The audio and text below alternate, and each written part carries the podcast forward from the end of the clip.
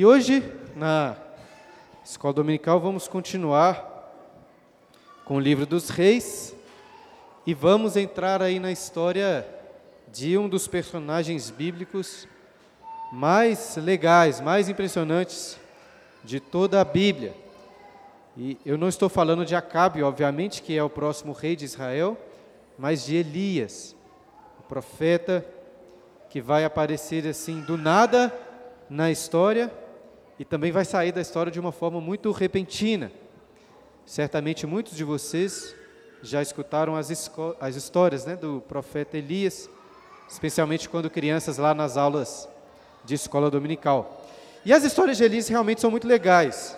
Além dos, dos vários milagres, a, a personalidade, vamos dizer assim, do profeta Elias é uma personalidade bem envolvente.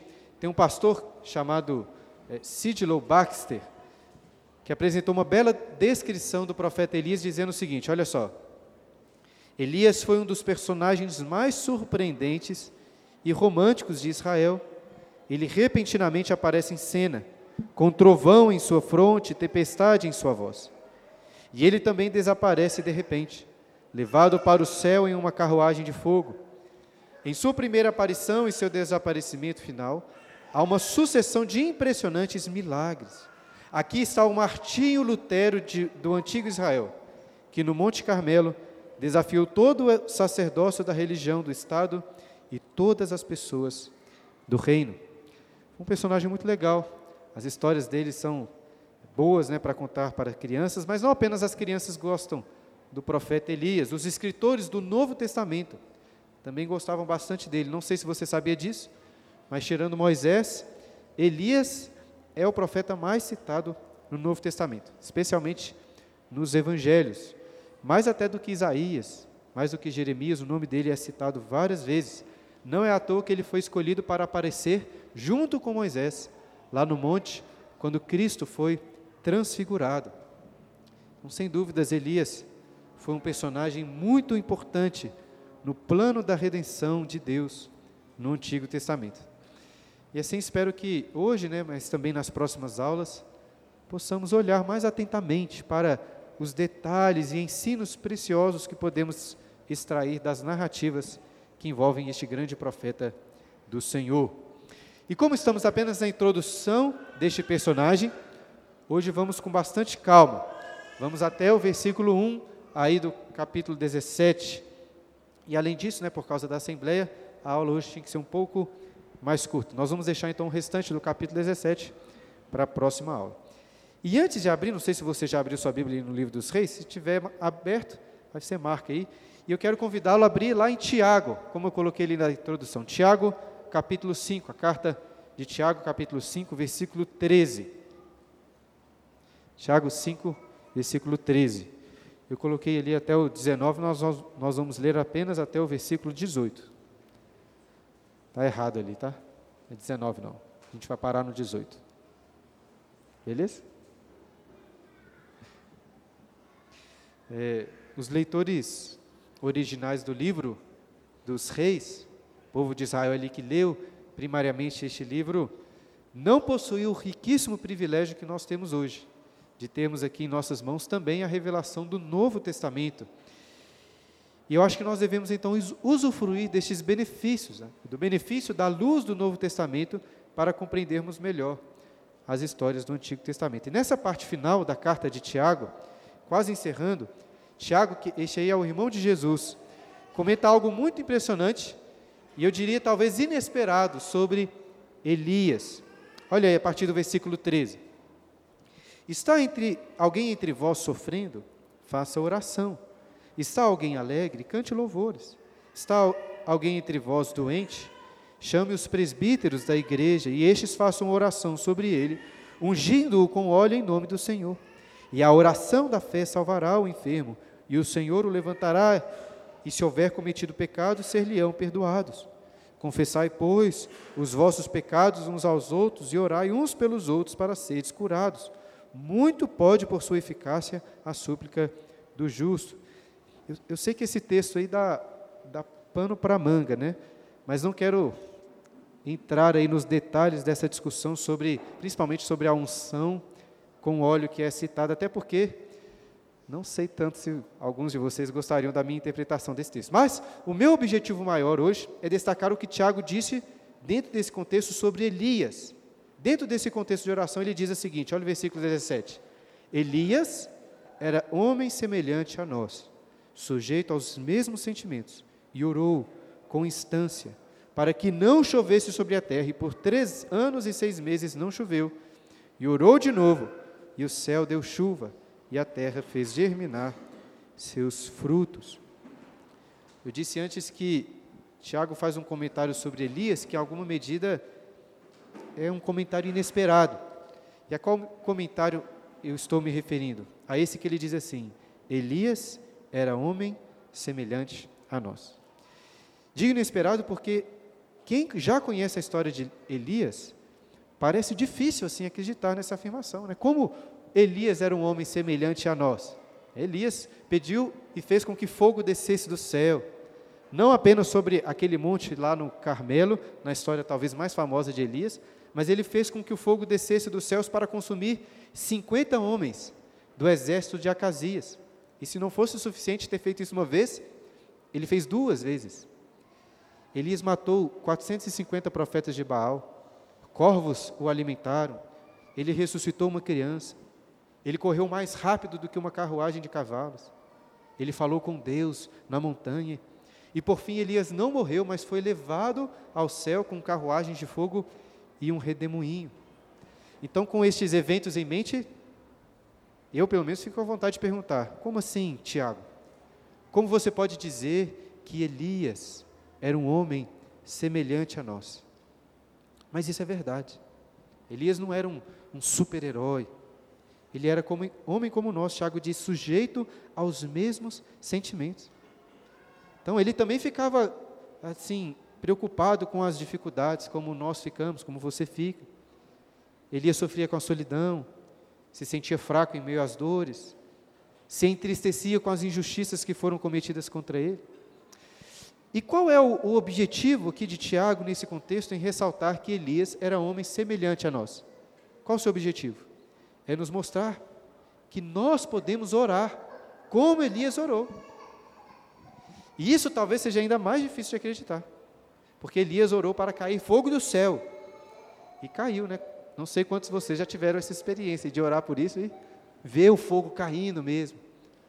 Mas Tiago aqui não está falando do fogo, ele está falando da chuva. E confesso até que, que me lembrava de Elias pedindo para a chuva cair. Mas antes disso, olha aí, Tiago diz que Elias orou para que não chovesse. Elias pediu para que não chovesse sobre a terra, e por três anos e seis meses não choveu. E de onde Tiago tirou essa informação? De onde tirou essa história? É justamente o que vamos ler hoje em 1 Reis. Então agora eu quero convidá-los a voltarem suas Bíblias lá, 1 Reis, no capítulo 16, a partir do versículo 29. Elias era um homem muito semelhante a nós. Temos muito a aprender com ele nessa aula introdutória e nas próximas aulas também. Porém, mais do que aprender sobre Elias, temos muito a aprender sobre o Deus de Elias, em especial o Deus que foi anunciado por este profeta, o Deus que se fez semelhante a nós, sujeito aos mesmos sentimentos. Mas antes dessa entrada repentina de Elias aí no capítulo 17, precisamos voltar ao capítulo 16, de onde paramos da última vez, para entendermos o contexto no qual este profeta aparece em cena. Então, olha aí, versículo 29. Acabe, filho de Onri, começou a reinar sobre Israel no ano 38 de Asa, rei de Judá. E reinou Acabe, filho de Onri, sobre Israel em Samaria 22 anos. Devemos aqui nos lembrar que o livro dos reis está desde o início, né, aos poucos, contando, narrando o declínio e a queda de Israel. Lembra, o livro começou no ponto mais alto, com a transição do reino de Davi para Salomão. E apesar de desde o início percebermos alguns problemas, nestes primeiros capítulos lemos sobre várias coisas boas, sendo que a principal delas foi a construção do templo. Entretanto, por causa da idolatria, as que começou até com, com Salomão, as coisas passaram a desandar muito rápido, em especial com a divisão do reino de Israel. E agora, no capítulo 16, cerca de 60 anos se passaram desde a morte do rei Salomão. E a divisão, então, do, do reino de Judá no sul e Israel no norte. Lembra, em Judá, depois de Salomão, reinaram Roboão, Abias e Asa. Em Israel no norte, reinaram Jeroboão, Nadab, filho de Jeroboão, e aí Baasa matou Nadab e assumiu o reino. Baasa teve um filho chamado Elá, que ficou por pouco tempo, porque Zinri também o matou e assumiu o, lugar, o seu lugar no reino. Zinri, por menos tempo ainda, ficou apenas sete dias e foi morto por Onri. Na verdade, ele se matou ali junto com todo o castelo. E Onri, no 38º ano de Asa, é, na verdade, Onri começou a reinar, e então no 38º ano de Asa, depois de Onri, começou a reinar Acabe, seu filho. São muitos nomes, né? Desafio vocês a decorarem os nomes dos reis de Israel. Mas reparei no texto que a capital do reino, se vocês prestam atenção nos detalhes, vai perceber que não, a capital do reino do norte não está mais em Tirza, visto que o castelo real tinha sido queimado junto com o rei Zinri. Mas agora estava onde? No monte de Samaria, que foi comprado por um rei, onde ele edificou a nova capital de Israel. Então, dinastias estão mudando, mas a capital permanecerá a mesma até o final. E todos os reis que antecederam Acabe em Israel foram maus perante o Senhor. Dos seis, até então, Onri era que estava com o troféu, assim, de o pior rei de Israel. Mas Acabe irá superar o seu pai na maldade conquistando para si este troféu. Olha o versículo 30. Fez Acabe, filho de Onri, o que era mal perante o Senhor, mais do que todos os que foram antes dele. Como se fora coisa de somenos andar ele nos pecados de Jeroboão, filho de Nebate, tomou por mulher a Jezabel, filha de Etibaal, rei dos Sidônios, e foi e serviu a Baal e o adorou. Levantou um altar a Baal na casa de Baal que edificara em Samaria. Também Acabe fez um poste ídolo de maneira que cometeu mais abominações para irritar ao Senhor, Deus de Israel, do que todos os reis de Israel que foram antes dele. Então, por que Acabe se tornou assim um campeão de irritação ao Senhor? O autor parece indicar que tudo começou com o seu terrível casamento. Dizem que bons reis e bons governantes costumam ter boas esposas para auxiliá-los. Foi justamente o oposto que aconteceu com Acabe. Jezabel, sua esposa, se tornará o terror em Israel. Sem dúvidas, ela está em, ali no top 3 das mulheres que são descritas na Bíblia, piores, das piores de todas. Acho que talvez junto ali com a Thalia, que vai aparecer ainda no livro dos reis, e com Herodias. E dentre as seis, eu acho que Jezabel foi a pior, assumiu o primeiro lugar ali no pódio de pior mulher das Escrituras. Mas por que ela foi tão ruim assim? E por que Acabe, seu marido, foi considerado o pior dos reis de Israel até então? Nós vamos descobrir melhor os motivos à medida em que lemos os próximos capítulos, mas o autor já identifica a raiz do problema quando diz aí no versículo 32: Levantou um altar a Baal, na casa de Baal que edificara em Samaria. Não podemos dizer que cultos a falsos deuses ainda não existiam, não existiam em Israel antes de Acabe. O próprio rei Salomão construiu casas para ídolos. Mas a adoração a Baal parece ser especialmente perversa. O, nome aqui do sogro de Acabe, pai de Jezabel, Etbaal, estava claramente relacionado a este falso Deus, como também o próprio nome de Jezabel. O termo Zabel se relaciona na língua hebraica com o termo Zebub. E em outros contextos, Baal é chamado de Baal Zebub, ou como nós vemos no Novo Testamento, ele aparece como Beuzebu. E a Bíblia diz lá em Marcos capítulo 3, versículo 22, parece dar a entender que Beuzebu era o maioral dos demônios. Ou seja, Acabe instituiu em Israel um nível assim muito tenebroso de idolatria. Os poderes das trevas que estavam sendo adorados pelo povo de Deus. Uma religião assim demoníaca. Então, se Jeroboão antes e seus sucessores estavam como que servindo água contaminada com aqueles bezerros de ouro, aquela falsa adoração, Acabe passou a servir nos cultos, assim, o esgoto mais sujo, mais contaminado possível. Mas o problema não foi apenas este. Acabe se superou na conquista deste troféu aí do campeão de maldade. Porque, além de instituir o culto a Baal, nós veremos no capítulo 18 que Jezabel, na realidade, ela era Jezabel que parecia sempre estar tomando conta do reino.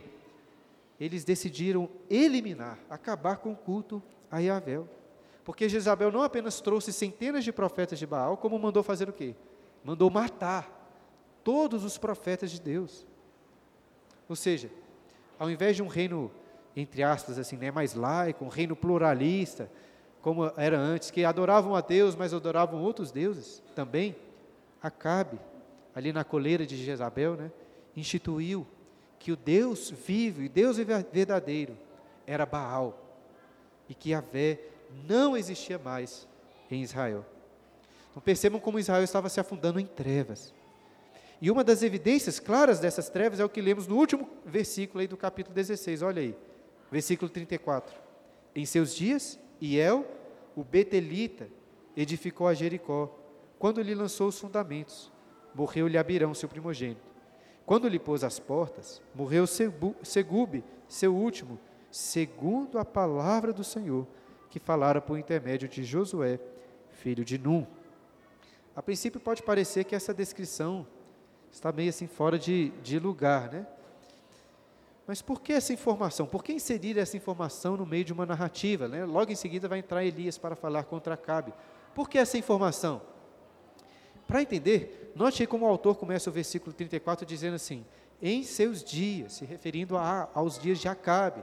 Então parece-me que ele está querendo usar este evento, do versículo 34, para tentar ilustrar o reino de Acabe.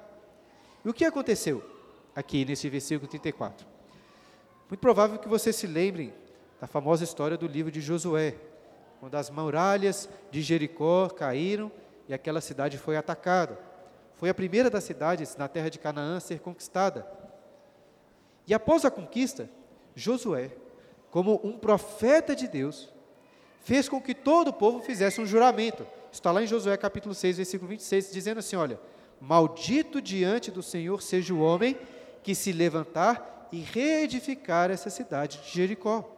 Com a perda do seu primogênito, lhe porá os fundamentos, e à custa do mais novo, as portas.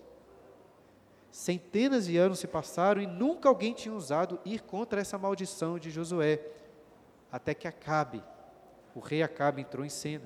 O seu reino é marcado por uma provocação direta ao Senhor, um, um desprezo intencional pela palavra de Deus. Ainda assim, ainda que muito desprezada, era a palavra de Deus que permanecia, ela nunca deixou de se cumprir. Portanto, Iel, ao reedificar aquela cidade, viu os seus dois filhos morrerem, assim como foi pronunciado pela maldição de Josué. Tem um comentarista que descreve essa situação aqui do versículo 34 da seguinte maneira: ele pergunta: A cidade de Jericó foi reedificada? Ela foi. Ela estava lá e servia como um monumento importante, muito importante do reino de Acabe, identificando como Acabe desprezava e aquele reino desprezava a palavra de Deus. Mas existiam, ele diz, outros dois monumentos também. Se você fosse até Betel, no terreno da sepultura da família de Iel, encontraria o túmulo dos seus dois filhos, Abirão e Segube, que serviam de, ju, de, de monumento do juízo da palavra de Deus que se cumpriu. Esse desprezo pela palavra do Senhor será muito marcante na história de Acabe. Mas, olha que curioso, em contraste, né, se o capítulo 16 encerra com a palavra de Deus sendo desprezada, pule aí para o finalzinho do capítulo 17 e veja como é, este capítulo vai se encerrar com uma gentia. Foi desprezado pelo povo de Israel a palavra de Deus, mas agora uma gentia estava confessando para Elias assim, 17, 24: Nisto conheço agora que tu és homem de Deus e que a palavra do Senhor na tua boca é verdade. Então é então dentro desse contexto que de forma bem repentina, um dos principais profetas da Bíblia, um dos principais profetas de Israel aparece em cena. É na, Na próxima aula vamos chegar aí ao final do capítulo 17, se Deus quiser, mas hoje ficaremos apenas com o versículo 1. Olha o versículo primeiro. Então, Elias, o tesbita, dos moradores de Gileade, disse a Acabe. Talvez eh, seria difícil considerar essa descrição aqui de Elias como, como um bom currículo. Né? Elias, o, do, o tesbita dos moradores de Gileade. Né? Não sabemos praticamente nada mais sobre a vida pessoal desse grande profeta. Né? Qual era o nome do seu pai? Qual seminário ele estudou teologia? Será que ele tinha família? Se casou, tinha filhos? Como, como ele foi chamado para o ministério profético? Nós não sabemos nem onde ele se encontrou com o rei Acabe. E é até possível que os leitores originais do livro soubessem mais informações sobre este profeta. Ainda assim, de acordo com a narrativa, perceba que Elias aparece de forma bem repentina. Não tem essa divisão aí dos capítulos, dos versículos. Ele aparece de forma repentina, assim como foi o caso de outros profetas, até mesmo neste, neste mesmo livro dos reis.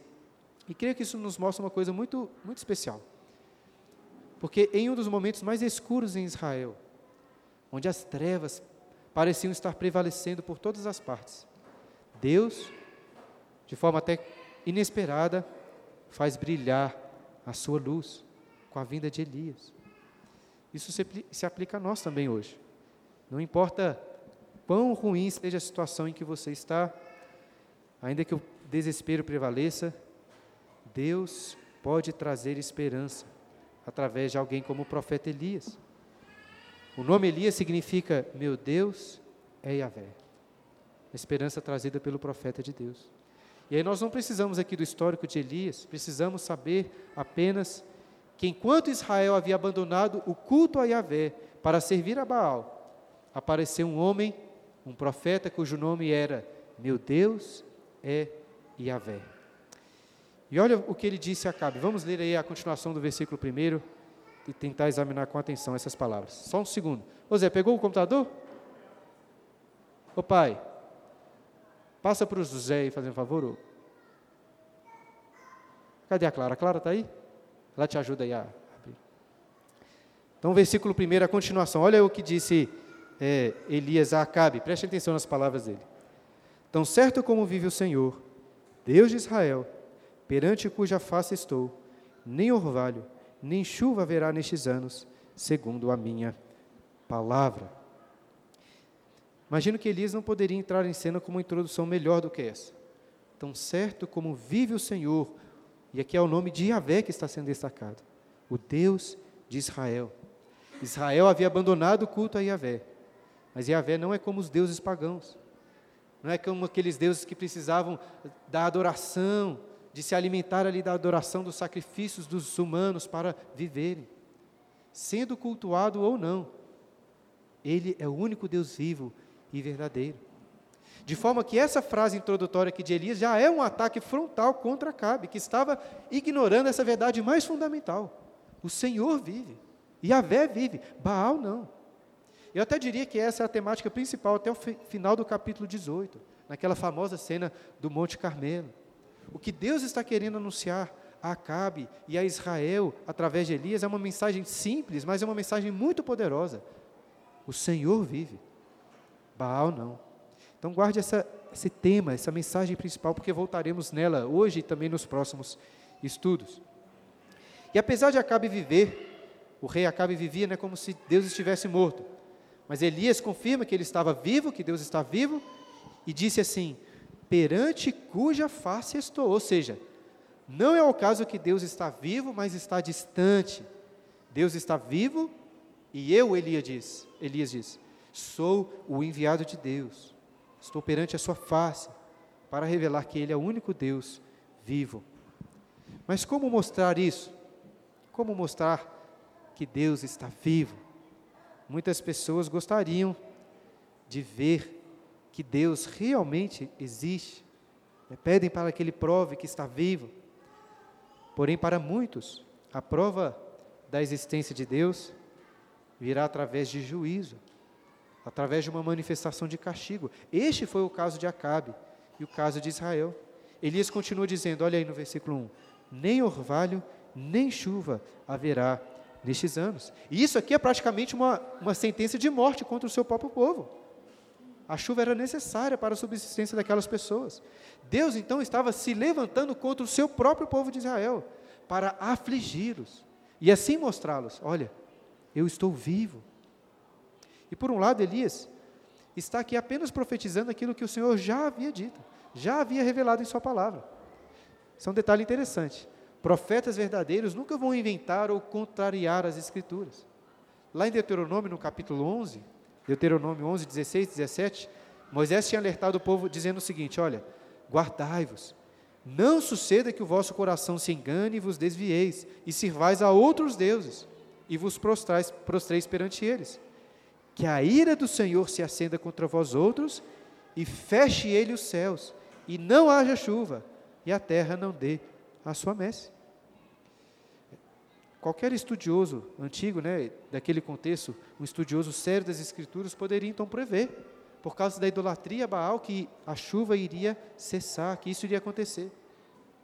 Mas é evidente também que um dos propósitos de Elias em anunciar esse juízo antes de acontecer era para que, para que não houvesse dúvidas, houvessem dúvidas do que estava realmente acontecendo. Porque todo o povo saberia que não foi uma seca casual, por algum outro motivo, seria o juízo de Yahvé contra o seu próprio povo. Ainda assim, acho que o inimigo principal de Deus aqui não é o povo de Israel, nem mesmo o rei Acabe. Deus está iniciando aqui uma guerra, uma batalha contra Baal. Por que eu digo isso? Um dos motivos para eu interpretar e entender assim é, é o contexto posterior que vai mostrar claramente esse duelo entre Elias, como um profeta de Yahvé, e os profetas de Baal. E caso alguém aqui não saiba o que vai acontecer naquele ringue ali, do, no ringue do Monte Carmelo, podemos adiantar, né? foi um massacre contra os profetas de Baal. Né? O Deus dele, Baal, perdeu de WO, nem, nem apareceu para a luta. Talvez ele estivesse ocupado no banheiro, né, como Elias vai, vai zombar os profetas de Baal. E além do contexto, existe uma informação histórica, uma informação cultural que nos ajuda a entender melhor essa batalha, essa luta entre Yahvé e Baal. Porque alguns relatos da antiga religião eh, desses povos antigos mostravam que Baal era, dentre outras coisas, o deus da chuva.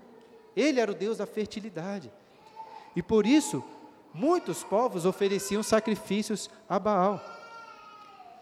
Mas o que dizer nos, sobre os períodos da seca, quando não chovia naquelas regiões? O que eles diziam sobre Baal? Diziam que por mais poderoso que fosse Baal, Baal não podia superar o poder do Deus Mut, o Deus da morte. Então os adoradores acreditavam que a seca, o período de seca, era um período qual, no qual Baal estava subjugado pela morte, pelo Deus Mut até então que conseguisse reviver no período das chuvas.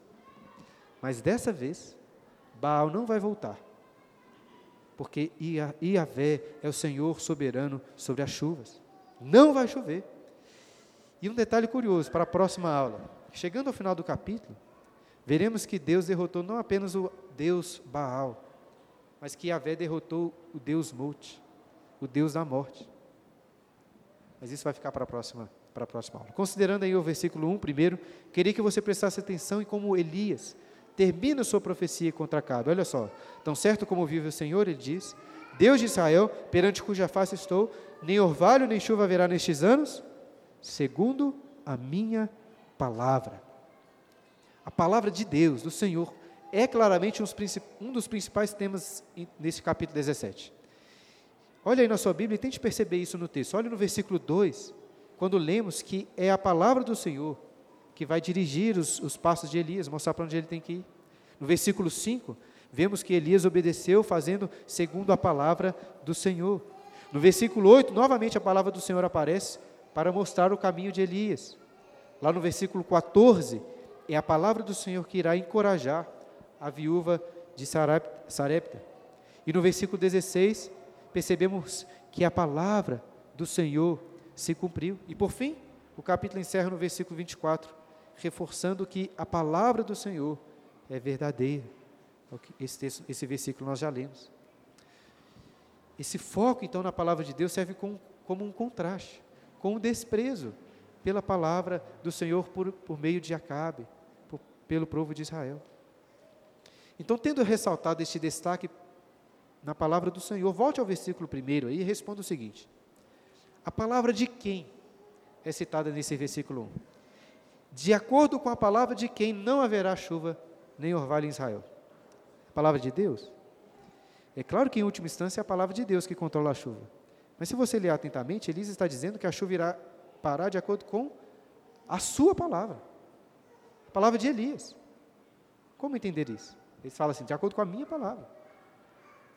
Lembra que no início, lemos aquele texto da carta de Tiago, falando que Elias orou para não chover? E eu levantei a seguinte pergunta: de onde Tiago tirou essa, essa ideia que Elias falou para não chover? Eu creio que foi justamente desse versículo. Apesar do texto não dizer explicitamente, Tiago interpreta essa expressão, né, segundo a minha palavra, como sendo aqui a oração de Elias. No sentido, preste atenção nisso, não foi Deus quem primeiro apareceu ao profeta Elias disse para Elias assim: Olha, Elias, não vai chover. Foi o próprio Elias que, parece que percebendo aquela situação em Israel, orou pedindo para que o Senhor fechasse as comportas do céu. E elas se abririam novamente apenas quando Elias, Elias orasse novamente por isso. E sabe o que é mais impressionante? Tiago diz que Elias era um homem semelhante a nós. E que nós devemos orar, assim como ele orou. Geralmente damos pouco valor, ou talvez oramos pouco, ou oramos mal, porque não conhecemos, não conhecemos este poder, o poder real da oração. Ainda assim, a oração de Elias não foi uma oração como as que geralmente nós fazemos, fazemos, né? por, por exemplo, pedindo pela cura de uma pessoa doente. Lembra que Tiago, ao citar Elias, estava falando sobre presbíteros orando em favor dos enfermos. Elias, porém, estava orando pelo quê? Pelo castigo de Deus. E aí você pode se perguntar: será que essa foi uma oração justa? Né? É de boa isso? Pedir para que Deus orasse, ó Deus, faz parar de chover por três anos e meio sem chuva, condenando milhares de pessoas à morte. Alguns certamente chamariam aquele de um, de um profeta fanático, profeta sem amor, sem compaixão. Mas existe um sentido ainda mais profundo, no qual Elias disse a Acabe que ele estava perante a face de Deus. A oração de Elias era um reflexo da própria vontade do Senhor, que, como destaquei antes, já havia anunciado, lá em Deuteronômio, que fecharia o céu se o povo se desviasse adorando outros deuses. Mas Deus não iria fazer isso apenas por pura maldade ou por pura vingança. Claro que não. Deus faria isso para chamar o seu povo ao arrependimento. E Elias amava Deus. Elias amava o seu próprio povo também, o povo de Israel. A fome é terrível, a morte de muitas pessoas. Mas Elias sabia que a apostasia, que a idolatria são muito piores. Então imagino Elias aqui como um pai, cheio de amor, né, que bate com a vara no seu filho. Elias estava orando para que Deus disciplinasse o seu povo a fim de que eles se arrependessem dos seus pecados e voltassem ao verdadeiro culto de Israel. E como Tiago disse, Elias era um homem semelhante a nós. Você deve orar como ele orou. E eu sei que às vezes você fica assim com muita raiva de, de algumas pessoas, do que elas estão fazendo, estão irritando. Seja coisas terríveis como o assassinato de crianças no ventre das suas mães, ou seja até o barulho lá de funk às 11h30 da noite, enquanto você está tentando dormir, você fica muito irritado. E aí, por isso você quer pedir que Deus mande fogo do céu, né? não só tirando a chuva dessas pessoas, mas enviando fogo para queimar aquelas pessoas.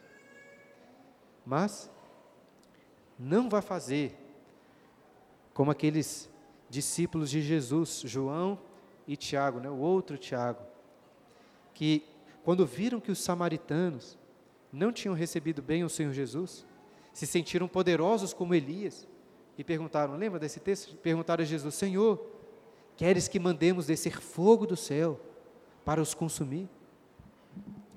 Mas a intenção de Elias não era simplesmente de vingança, de juízo. O que Elias queria mostrar a todos é que Deus vive e Baal, o Deus falso das chuvas, não vive. Para que percebendo isso fossem salvos. Então, creio que mais do que orar por chuva ou por fogo, Tiago usa o exemplo de Elias para dizer que podemos orar com fé. Lembra naquele contexto? Com fé para que o enfermo seja curado, mas o texto diz lá em Tiago, sobretudo, para que os seus pecados sejam perdoados. Elias foi um grande profeta, e assim estava preparando o caminho do perfeito profeta e nos dando exemplo de que podemos orar com fé pelo castigo de Deus sobre pecadores até, mas para que se arrependam e sejam salvos. Mas antes de pensar em outras pessoas que você quer orar aí, talvez pense em orar para que Deus pese a mão e ele se arrependa. Queria perguntar se essa não é a oração que você deveria fazer pela sua própria vida. Talvez você precise orar para que Deus feche as comportas do céu, para que assim você reconheça que Ele está vivo a gente quer ver, ver Deus fazendo coisas boas. Pedimos a Deus para nos mostrar isso. Mas quem sabe você não ore para que Deus mostre o seu juízo. E assim faça que você faça você reconhecer que Ele está vivo. Abandonar os seus ídolos, os pecados e servir somente ao Senhor. A gente fica muito irritado com os pecados dos outros, mas são os nossos pecados que mais deveriam trazer tristeza aos nossos corações. Será que você estaria disposto a passar pela fome, ou ser disciplinado por Deus de alguma outra forma, se soubesse que isso vai te libertar do pecado que há tanto tempo lhe escraviza? Né, imagine você orando pelo fogo da disciplina de Deus para purificar o seu coração. Não adianta queremos tentar amenizar aquelas palavras do nosso Senhor Jesus no Sermão do Monte quando disse que é melhor arrancar um olho, cortar fora o seu braço e entrar no céu assim, do que ir para o inferno com todos os seus membros. E eu sei, irmãos, é óbvio que eu sei que é muito difícil orar assim, nem sei se, não quero encorajá-los a fazerem esse tipo de oração. O que eu quero encorajá-los é para que você pense sobre essas coisas. Nós preferimos orar para que Deus nos santifique, sem que tenhamos que sofrer tanto. Natural orarmos assim. Mas quando as coisas estiverem mal, talvez quando as portas das bênçãos de Deus parecerem que se fecharam sobre você, ainda que você não consiga perceber como uma disciplina direta da parte de Deus, e que muitas vezes não é o caso, né? nem todo castigo, nem todo sofrimento é um castigo do Senhor, ainda assim, não perca a oportunidade de perceber que até mesmo na dor e no sofrimento, Deus e a Vé vive e que você precisa abandonar todos os seus ídolos. C.S. Lewis disse certa vez que a dor é um megafone, a dor é um megafone de Deus para despertar os homens.